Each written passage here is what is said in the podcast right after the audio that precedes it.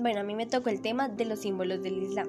Primero que todo, ¿qué es el Islam? El Islam es una religión monoteísta que surgió en la península arábiga a principios del siglo VII, cuando el profeta árabe Mahoma comenzó a predicar la obediencia de un único Dios llamado Alá.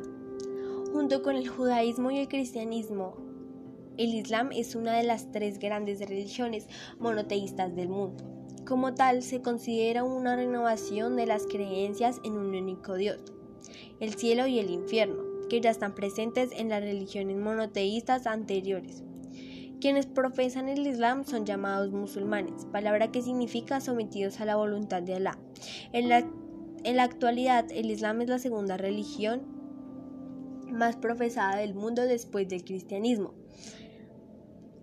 Se estima que sus seguidores alcanzan los 1.800 millones de personas, es decir, aproximadamente el 25% de la población mundial.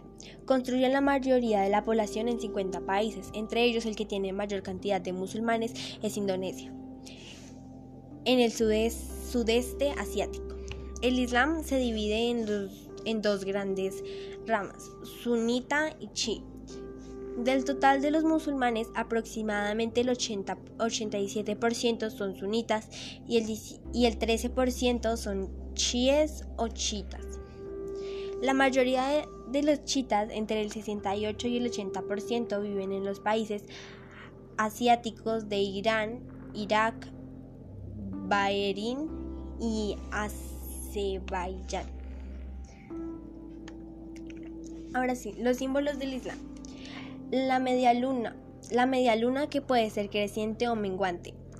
Está presente en las banderas de muchos países asiáticos.